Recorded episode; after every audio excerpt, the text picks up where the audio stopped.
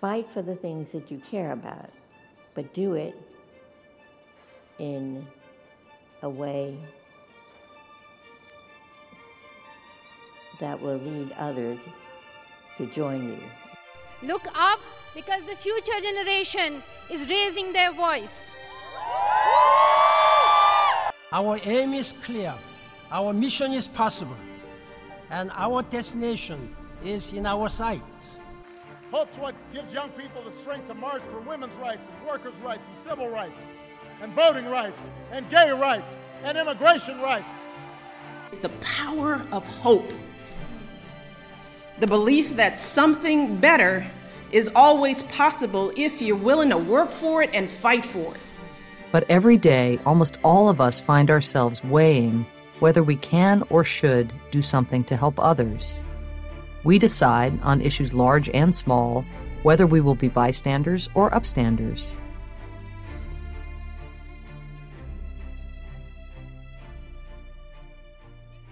Bienvenidas y bienvenidos a Upstanders.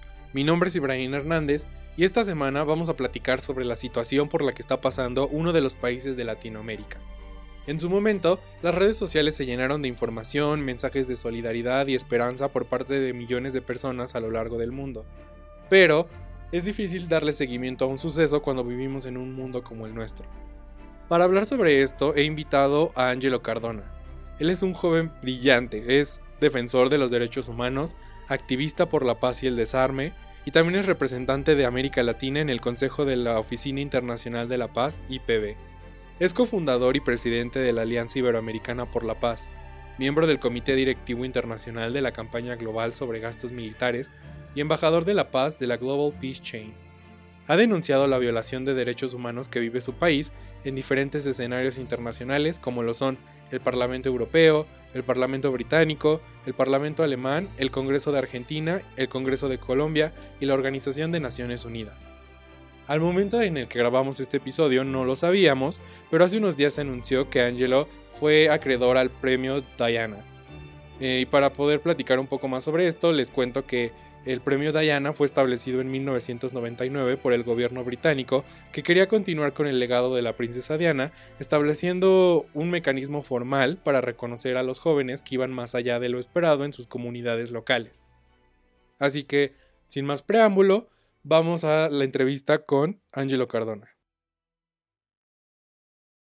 Angelo, primero que nada, muchísimas gracias por, por, aceptar la invitación y por estar aquí con nosotros. Eres de las primeras personas a las que estamos entrevistando en Upstanders y la verdad es que me emociona mucho eh, poder tener a alguien con tu perfil y, como tú que ha hecho tantas cosas, eh, no solo a nivel nacional en tu país, sino a nivel internacional. Entonces, muchísimas gracias por, por acompañarnos. Gracias a ustedes por la invitación. Em, primero que nada, y esta es una pregunta que me gusta hacer a, los, las y los invitados que tenemos aquí, eh, porque tiene mucho que ver con la persona en la que está basada este, este podcast, que, es Samantha Power. Em, en su libro, que es la, la, educación de una idealista, la embajadora comparte una anécdota sobre ella. Em, ella es una inmigrante que, viene, que venía de Irlanda y soñaba con, convertirse en una periodista deportiva, ¿no? Eh, sin embargo, ella eh, mira una, cinta en la televisión sobre la masacre de la plaza de Tiananmen en, 1989. Ella era pasante eh, universitaria en, CBS y ver a una persona que se puso enfrente de un, de un tanque de, de guerra la hizo reflexionar sobre muchas cosas y fue un momento que activó su pasión por luchar por los derechos humanos em, y en contra de, del genocidio, de las dictaduras y básicamente se activó su pasión por, por este tipo de temas. Y a mí me gustaría preguntarte, tomando en cuenta esto, Em, ¿Alguna vez experimentaste alguna situación o conociste a alguien o viste algo que detonara tu pasión por dedicarte a estos temas relacionados con el activismo, la paz o el desarme? Eh, sí, digamos que nacer y crecer en Suacha, eh, que es una de las ciudades que más recibió desplazados en Colombia debido al conflicto interno armado, realmente el ver la violencia generalizada en mi, en mi entorno, no solo digamos que en el hogar, sino en todos los, los espacios sociales, en, en mi colegio, en la comunidad en general que está tan acostumbrada a la violencia como método de solución de conflicto. Yo creo que eso fue lo que realmente me inspiró a, a luchar por un mundo de paz eh, cuando tenía 11 años fue inicialmente cuando empecé a interesarme en estos temas debido a que eh, una organización llegó a mi territorio que empezó a trabajar los temas sociales y sobre todo los temas basados en derechos humanos, en el respeto al derecho humano. Desde allí digamos que nació ese interés y junto a diferentes profesores de mi colegio iniciamos a impulsar campañas por la promoción de los derechos humanos desde la escuela. Entonces duré varios años haciendo eso con mis profesores de ciencias sociales, de éticas y relaciones humanas. Entonces yo diría que fue desde ese momento, digamos que desde el colegio, que inicié a tomar un rol, digamos que más activo en la promoción de los derechos humanos. Ok. Em, entonces se podría decir que siempre tuviste como un panorama claro sobre los temas y la especialización que querías como realizar a nivel como académico y profesional o, cómo fue más o menos esa experiencia? Sí, no, no siempre fue claro. Yo diría, pues desde muy chico me empezó a interesar el tema, pero yo diría que el, el punto en el que digo esto va a ser mi vida fue en 2013 eh, una organización introdujo en Colombia un proyecto sobre derechos humanos auspiciado por la Unión Europea. En ese proyecto pues tuve la oportunidad de participar. Al final ellos escogían a cinco personas que irían a representar al país en Italia. Fui uno de esos seleccionados. Em, entonces ya al viajar a Italia y en ese intercambio intercultural que tuvimos con jóvenes de alrededor de ocho países. Ahí es en ese momento donde digo, yo quiero hacer esto por el resto de mi vida. Me pareció un intercambio súper enriquecedor. Eh, cambié muchos estereotipos que tenía frente a otras culturas. El ver que había muchos jóvenes alrededor del mundo que, como yo, se preocupaban por los temas de paz, de derechos humanos. Eso me llamó mucho la atención. Entonces yo digo que desde ese punto yo dije, uy, esto es lo que quiero hacer por el resto de mi vida. Y ya desde, desde esa edad inicié ya moverme también, digamos que en el campo internacional, a estar más pendiente de lo que pasa en otras regiones del mundo. Claro, sí, eso, eso a un nivel personal también me parece muy, muy importante. Y justo hablando de ese tipo de temas, eh, de, estar involucrado a nivel internacional, eh, me gustaría preguntarte cómo, cómo comenzó tu participación en la eh, International Peace Bureau eh, y también qué significa para ti formar parte de una organización que es muy prestigiosa y, que hasta ha ganado premios que son como muy conocidos como el Premio Nobel. Pues, es un honor realmente ser parte de, de, del International Peace Bureau. en 2010 y se fue 2017, 2016, perdón, el año en el que se iba a firmar el acuerdo de paz en Colombia. Para ese año fui invitado por el Parlamento alemán a hablar sobre la implementación del acuerdo de paz ante diputados del el Parlamento alemán. Entonces, en mi visita a ese país, en ese momento se estaba desarrollando también el Congreso Mundial del International Peace Bureau, Así que tomé también la oportunidad de participar en, ese congreso y desde allí inició mi involucramiento con el, con el IPB, que son las, las siglas del International Peace Bureau. Inicié originalmente como parte del grupo joven porque en ese mismo congreso eh, vinieron alrededor de 40 jóvenes de 25 países. Entonces, durante el congreso estuvimos compartiendo con todos esos jóvenes al final decidimos organizar el grupo joven del International Peace Bureau junto a todos estos jóvenes y desde allí digamos que inició mi trabajo con el IPB. Iniciamos organizar conferencias en diferentes partes del mundo, incluyendo en, mi país. Fue la primera eh, conferencia que organizamos, de hecho. varias también en América Latina que incluyen eh, Argentina, México, en Inglaterra, Alemania, o sea, fueron en varios países y todo esto para en 2019 organizar nuestro Congreso Mundial que, que tuvo lugar también en Berlín y ya digamos que desde ahí inició todo ese trabajo con el IPB, inició también mi trabajo en materia de desarme, porque antes de eso no, no estaba involucrado en temas de desarme, pero el IPB le apunta mucho a el tema de abolición de armas nucleares, de reducción de gastos militares, así que desde allí inicia también esa pasión un poco por reducir los gastos militares de, del mundo. Claro, y bueno, hablando hablar de, tu país creo que es, algo bastante importante y llegaremos a, eso en su punto. Pero a nivel internacional, pues has tenido la oportunidad de hablar en, parlamentos de diversos países, como ya lo mencionaste, y en foros internacionales eh, para organizaciones como, la ONU. La Organización de Naciones Unidas. Em, a mí me gustaría preguntarte, ¿cuál consideras que ha sido el aprendizaje más importante que tuviste de estas experiencias?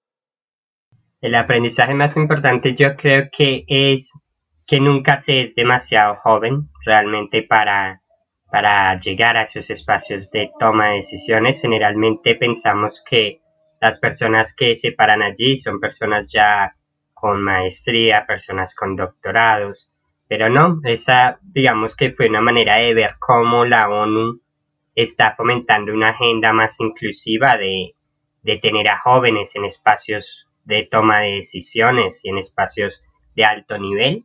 Entonces para mí fue todo un reto, honestamente, porque, bueno, el pararme ante todas estas personas, a hablar sobre mi país, no, no fue fácil, pero de igual manera creo que el aprendizaje más significativo que tengo es que nunca se es demasiado joven realmente para, para hablar y para levantar tu voz por los derechos humanos o la paz. Claro, y eso me parece bastante interesante porque eh, he tenido la, oportunidad de conocer a otros jóvenes que han eh, podido hablar frente a conferencias o a sesiones de, la Organización de Naciones Unidas. Y creo que los puntos de vista son bastante variados, ¿no? Ahorita tú nos das un punto de vista pues muy positivo, ¿no? En donde a los jóvenes se les toma en cuenta y en donde, como tú dices, nunca se es joven para hacer este tipo de cosas pero también hay otras personas que no están como muy de acuerdo sobre las acciones que, que toma la, la, ONU, ¿no? Por ejemplo, eh, tengo la oportunidad de conocer a la coordinadora de SDSN Youth en México y ella hablaba mucho sobre este problema que encontró. Eh, ella sentía que hay como conferencias en donde están los jóvenes y es como la mesa de los niños por así decirlo, y está la mesa de los grandes, ¿no? En donde están los países y las delegaciones como tal, y que muchas veces pues están por separado y en realidad nunca se encuentran, nunca escuchan lo que tienen que decir los jóvenes, y eso creo que también pues es, es un problema, ¿no? Pero ¿alguna vez tú tuviste alguna experiencia que, que fuera similar o en donde tú sintieras que, que por, por ser joven o por ser una persona que no está al nivel de trabajar en un gobierno, eh, fueras menos escuchado o menos tomado en cuenta? Sí, completamente de, acuerdo con las palabras de la compañera. Realmente la, el tema de inclusión de los jóvenes es algo simbólico. Es como que todos hablan de la importancia de hacerlo y yo creo que lo hacen más por un tema de estar en el trend, de, de tener jóvenes, pero a la hora de, de la verdad no es una participación significativa eh, como decía la compañera, generalmente se invitan jóvenes y los jóvenes están en un lugar separado de los congresos eh, formales. De, entonces, esto me ha pasado en muchos foros, en donde dicen, van a, va a haber participación de jóvenes, pero los jóvenes participan en un evento paralelo al evento principal, no son incluidos en la agenda principal. Esto pasa muchísimo entonces creo que ahí sí hay esfuerzos mayores que se deben hacer en materia de inclusión realista de jóvenes que pasen a ser eh, parte de la agenda principal, ¿no? De ya sea los gobiernos, la ONU o foros internacionales o nacionales. Es algo que pasa muchísimo. Sí, por supuesto, y es algo que yo creo que la ONU debería de tomar en cuenta y seguir trabajando para, para poder eh, abrir espacios y, poder eh, brindar oportunidades de mejor calidad a, los jóvenes, ¿no? Y creo que justamente la ONU, eh, una de, de las cosas que más promociona o que más publicidad le da, yo creo, es, son los objetivos de desarrollo sostenible, ¿no? Y la Agenda 2030. Em, y tú siendo un experto activista en, paz eh, y en desarme, me gustaría preguntarte, ¿cuál es tu opinión sobre el objetivo 16, ¿no? que es justamente paz, justicia e instituciones sólidas? ¿Tú consideras que es un objetivo que tiene pues metas viables o crees que es como, pues no sé, más superficial eh, al respecto? A mí me parece un poco superficial, honestamente, porque si bien se habla mucho de, paz y es parte de la agenda propiamente de, la ONU, me parece que los esfuerzos no, no han sido lo suficientemente drásticos como para llegar a ese punto. Y solo como para poner un ejemplo, en 2020 el mundo está, inicia a enfrentar una de las mayores crisis que ha enfrentado en su historia, como es el hacer frente a la pandemia del coronavirus. En ese punto yo creo que el mundo debería redefinir cuáles son sus prioridades. La mayoría de gobiernos del mundo invierten bastante dinero en gastos militares y generalmente el sistema de la salud está desfinanciado comparado con el gasto militar. Así que eh, yo creería que una solución muy viable, y es algo que hemos estado implementando en Colombia, es la reducción de gastos militares y reorientar parte de esa inversión hacia el sistema de salud para comprar vacunas, para fortalecer el sistema en general en el país. Sin embargo, los aportes que ha hecho el gobierno frente a las demandas que hemos hecho lo han hecho, pero no son considerables, no son muy significativos. Entonces allí muestra que realmente ese objetivo 16 no es parte principal de la agenda de los gobiernos. Para mí están más interesados en invertir en armas, en, en guerra, más que invertir en paz. Y esto va muy relacionado al cambio climático, ¿no? Porque la mayoría de gobiernos lo mismo, invierten mucho en armamento, pero si reorientasen parte de esa inversión hacia tratar de abordar la crisis climática, creo que se harían avances bastante significativos comparados con lo que están haciendo en el momento, ¿no? Claro, claro, y ahí es bastante interesante ver el punto de vista de qué es lo que están haciendo los países contra qué es lo que está haciendo la ONU, ¿no? Justo se me viene a la mente eh, esta frase de, Richard Holbrooke, que fue un, diplomático igual estadounidense eh, bastante notorio, y él decía que culpar a la ONU sobre los problemas del mundo era como culpar a eh, un estadio por, la forma en la que jugó un equipo en específico, ¿no? O sea, haciendo alusión a que tal vez la ONU, más, más que ser eh, una autoridad, es una institución en donde pues los países son los que tienen la actuación principal y los que toman las decisiones. ¿Tú crees que, que eso sea cierto, que, que la ONU es completamente responsable o que los países son los que no están como de acuerdo en, tomar estas medidas y, culpan tal vez muchas veces a las organizaciones internacionales por las mismas acciones que ellos están tomando. O sea, a mí honestamente me parece que la ONU no tiene tanta injerencia a nivel nacional, si bien ellos ganan notabilidad solo por manifestarse, para mí es más como una entidad que denuncia, eh, pero a la final no tiene tanta influencia o injerencia en las tomas de decisiones a nivel nacional, ya que cada estado es soberano y decide qué hace y qué no. Pero es como si la ONU se manifestase y los gobiernos miran si implementan o no. Entonces, no creo que la ONU juegue un rol tan decisivo a la hora de tomar decisiones. Creo que toda la responsabilidad cae sobre el Estado como tal. Y es esa falta de voluntad política la que hace que las cosas no sucedan. No le echaría la culpa a la ONU, honestamente. Ok, es bastante interesante lo que nos dices, ¿no? Y justo pasando como en materia eh, y algo que, me gustaría abonar a este episodio es que no solamente las personas conozcan tu historia y lo que haces, sino más bien que también se informen, eh, porque sabemos que en Colombia pues han, ha habido hechos violentos a lo largo de las últimas semanas eh, y me gustaría que nos contaras un poco más sobre eso, si pudieras como platicarnos sobre el contexto. Nosotros, por ejemplo, aquí en México han llegado muchísimas publicaciones en redes sociales, muchas infografías, ¿no? En Instagram las famosas historias que se comparten. Sabemos que ha habido hechos violentos, que el gobierno ha sido represivo, eh, que hay, eh, todo esto se originó por, por, una, por una reforma, me parece, de ley, eh, pero me gustaría saber un poco más sobre tu perspectiva, sobre lo que tú sabes que está pasando y también tu opinión, ¿no? Sobre, sobre todo como un experto a favor de la paz y el desarme, ¿no? Sí.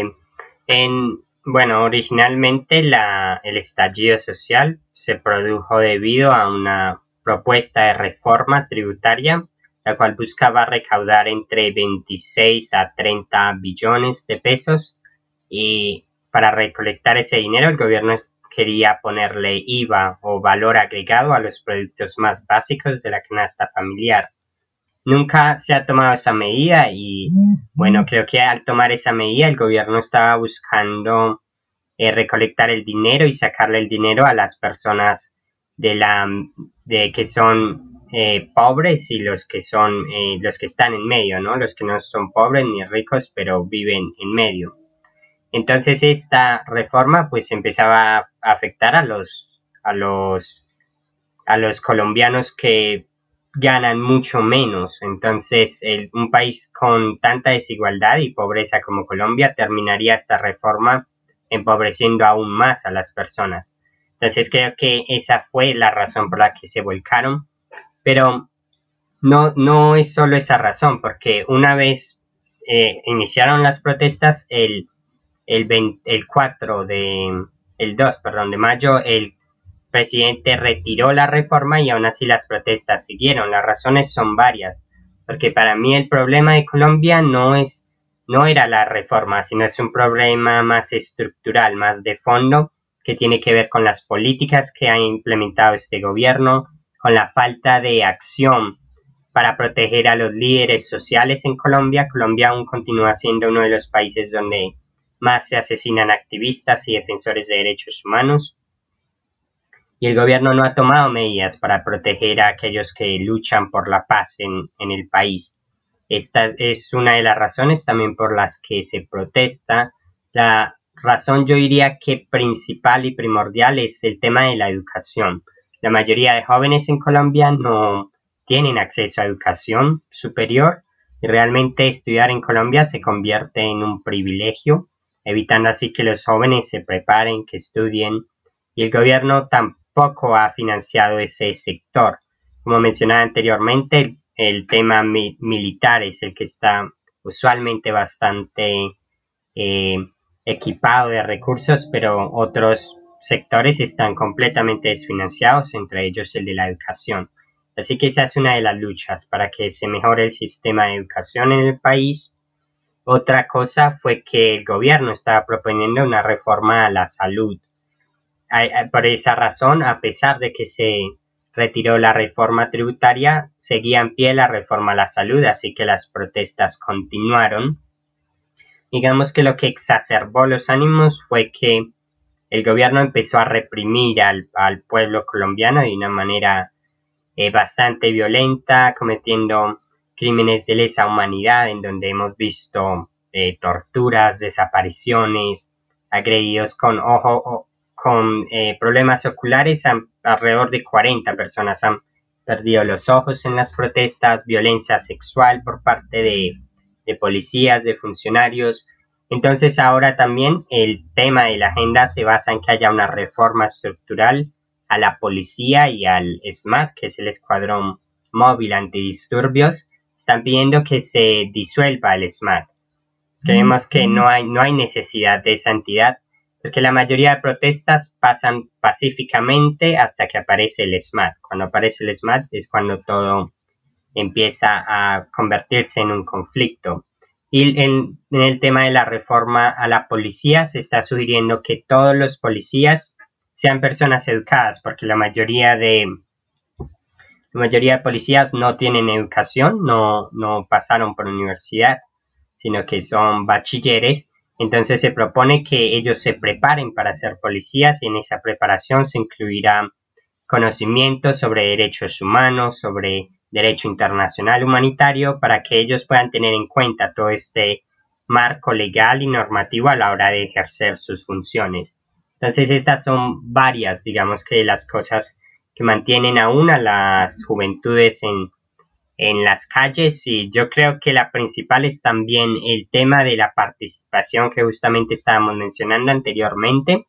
Hay un Comité Nacional de Paro, pero en ese Comité Nacional de Paro no está muy bien representadas las juventudes, que son las que están en las calles.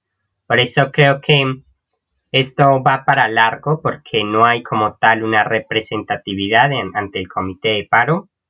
Eh, entonces esos jóvenes que están luchando en las calles no, no tienen alguien que los represente como tal y eso hace que sea mucho más difícil realmente llegar a consensos. Claro. Sí, creo que, creo que es sumamente importante lo que nos dices sobre que esto no es un problema que tenga que ver con una reforma o con una decisión solamente, ¿no? Es un problema estructural que viene de muchos años antes. De hecho, eh, me gustaría preguntarte, ¿crees que, crees, cuál, ¿crees que hay alguna relación eh, con, el Tratado de Paz en el que tú estuviste también involucrado eh, y estos movimientos que se están dando años después? Sí, a, mí me parece que, que también va por ese lado eh, la no implementación del acuerdo de paz es precisamente uno de los puntos por los cuales se protesta y sobre todo el tema que mencionaba anteriormente de, de protección a los líderes sociales. En 2019, Colombia, de acuerdo a diferentes organizaciones internacionales como lo son Frontline Defenders, em, el reportero propiamente de la ONU, y otros organismos internacionales dijeron que Colombia es el país más peligroso del mundo para hacer activismo, para defender los derechos humanos. Es donde más se asesinan personas que, digamos, ejercen un activismo. Y esa falta de garantías, digamos que para trabajar por la implementación del acuerdo de paso, para hacer activismo en espacios cívicos, es justamente yo creo que la razón principal, la falta de acción del gobierno frente a estas masacres y en muchos casos la también como eh, omisión y, confabulación a la hora de perpetrarse en estas masacres es algo que tiene a la comunidad colombiana totalmente indignada. Así que sí creo que va muy ligado al tema del acuerdo de paz propiamente. Claro. Y eh, hablando desde una perspectiva más eh, internacional, ¿cuál crees que ha sido pues la reacción que, se ha tenido en el exterior o en la comunidad internacional con relación a estos sucesos? ¿Crees que se le ha dado pues la, atención debida en los medios de comunicación? Eh, ¿O crees que hay como alguna algún aspecto que no se esté tomando en cuenta, ¿no? Por ejemplo, a mí en lo personal solamente me había llegado la información en específico de que los movimientos y las protestas habían dado por, por la reforma que se quería eh, dar, em, pero hasta ahí, ¿no? No hay como, no, no sabía de todo esto que nos estás contando a nivel estructural. Sí, eh, justamente em, en, hace unas semanas atrás eh, fui contactado por un medio italiano que me estaba manifestando eso. Decía que todos los medios en Italia estaban buscando eh, mostrar que el problema en Colombia era debido a la reforma tributaria y ya, solo que, Colombia siempre ha estado bien antes de eso. Entonces ahí me, bueno, la entrevista era para desmentir eso y contar lo que te estoy contando en el momento. No es un problema que es solo desde ahora, es un problema muy estructural y que viene de años atrás. Entonces a mí sí me parece que el tema de la desinformación es, algo que está volviéndose un trend en el mundo. Entonces creo que sí debería haber más eh, entrevistas y más perspectivas propiamente de los ciudadanos que viven en el país.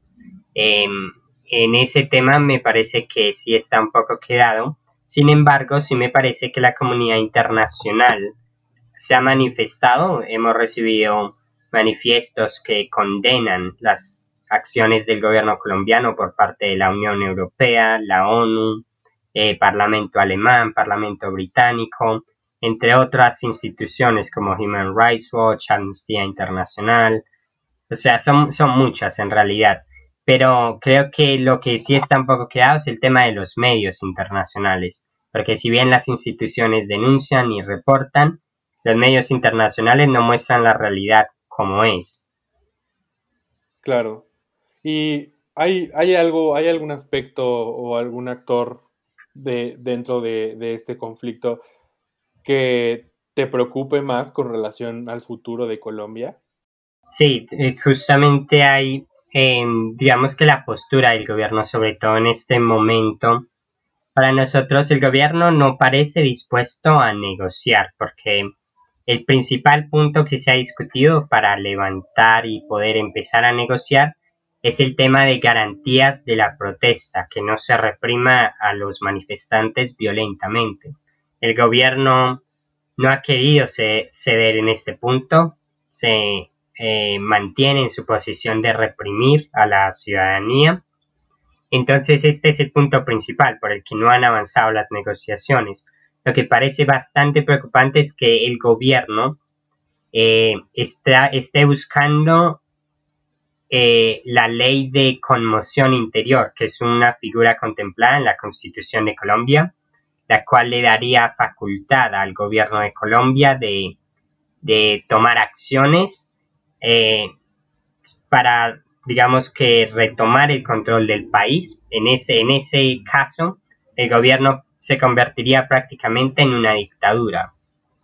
Podría eh, empezar a, recortar la luz, el internet, eh, podría empezar a hacer apagones, podría empezar a, um, hacer detenciones de defensores de derechos humanos, de activistas, y estas detenciones pues las justificaría diciendo que la persona que está hablando se está convirtiendo en una amenaza para la seguridad nacional.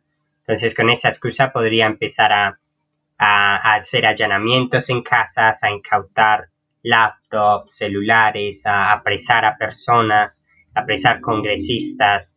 Entonces, en ese caso creo que se volvería una dictadura y a mi parecer esto es lo que el gobierno está buscando.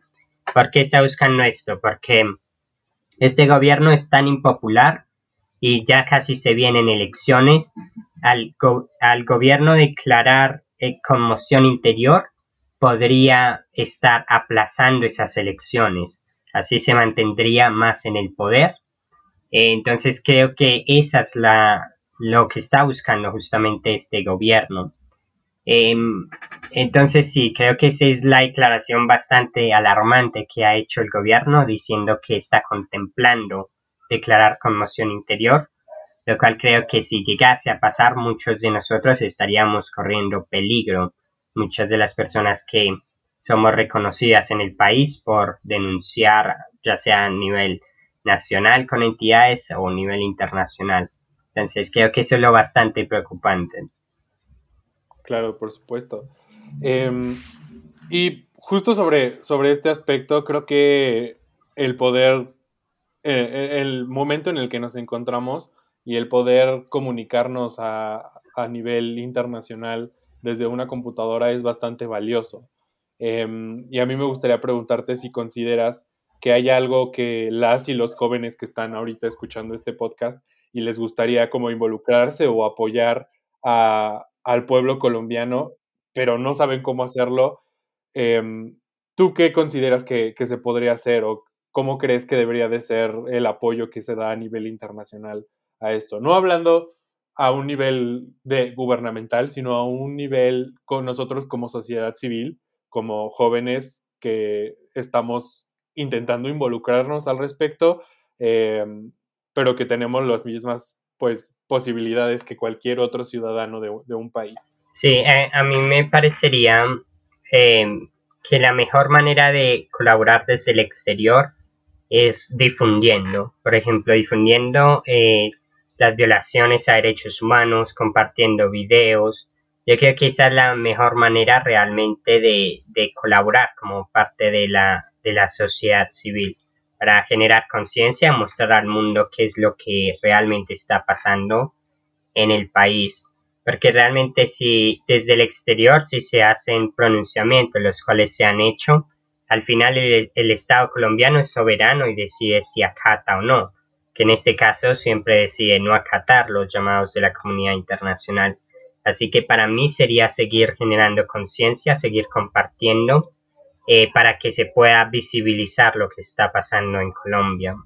Claro, y tomar en cuenta que esto eh, es, es, una historia y son acontecimientos que, que no son eh, pues un trending topic que pueda darse un día y al día siguiente ya pasó, ¿no? Darle seguimiento y seguir informado sobre lo que está pasando, ¿no? Y justo, justo sobre eso me, me gustaría eh, pedirte tu recomendación ya para, para finalizar y cerrar esta conversación que hemos tenido. Eh, me gustaría saber si tienes alguna, algún libro, artículo, puede ser un podcast o alguna organización o algún proyecto que te gustaría recomendarnos o que, le gusta, que te gustaría recomendar al, público eh, sobre los temas en los que tú estás eh, interesado y en donde estás, te has especializado a lo largo de tu carrera. Sí, me gustaría recomendar eh, la Alianza Iberoamericana por la Paz, que es una organización de la que hago parte y que está en construcción. Y bueno, el objetivo principal de esta organización es fomentar los derechos humanos, la cultura de paz y el desarme en, en la región de Iberoamérica, en sus 22 países. Creo que involucrarse con esta organización sería empezar a tomar un rol más activo convertirse en, en un upstander eh, para la región, para trabajar por la región de América Latina y la región de Iberoamérica. Entonces mi invitación sería que se, se sumen, para sumarse solo tienen que enviar un email a contacto arroba y allí ya eh, una de las personas encargadas les direccionará cómo pueden sumarse al proyecto. Pues Angelo, muchísimas gracias. Eh, creo que esta conversación pues nos reafirma un poco más porque eres un upstander y, a nombre de, este podcast me gustaría darte eh, las gracias por participar eh, y por todo el trabajo que, que, has hecho a lo largo de tu carrera. Creo que es bastante importante, no solo a, a nivel nacional, sino a nivel internacional. Eh, y ya por último, me gustaría preguntarte dónde nuestro público puede seguirte, dónde puede conocer eh, pues tu trabajo, dónde puedes seguir más eh, las publicaciones que haces, los eventos en los que participas, cómo podemos seguir en contacto contigo. Sí, pueden seguirme en redes sociales, estoy en redes sociales como arroba off y propiamente también pueden seguir mi trabajo en mi página web personal en www.angelocardona.com. Perfecto, pues muchísimas gracias. Eh, todos estos links los vamos a dejar en la, en la caja de las descripciones del podcast, en la plataforma en donde los estén escuchando. Y nos vemos en el siguiente episodio. Muchísimas gracias.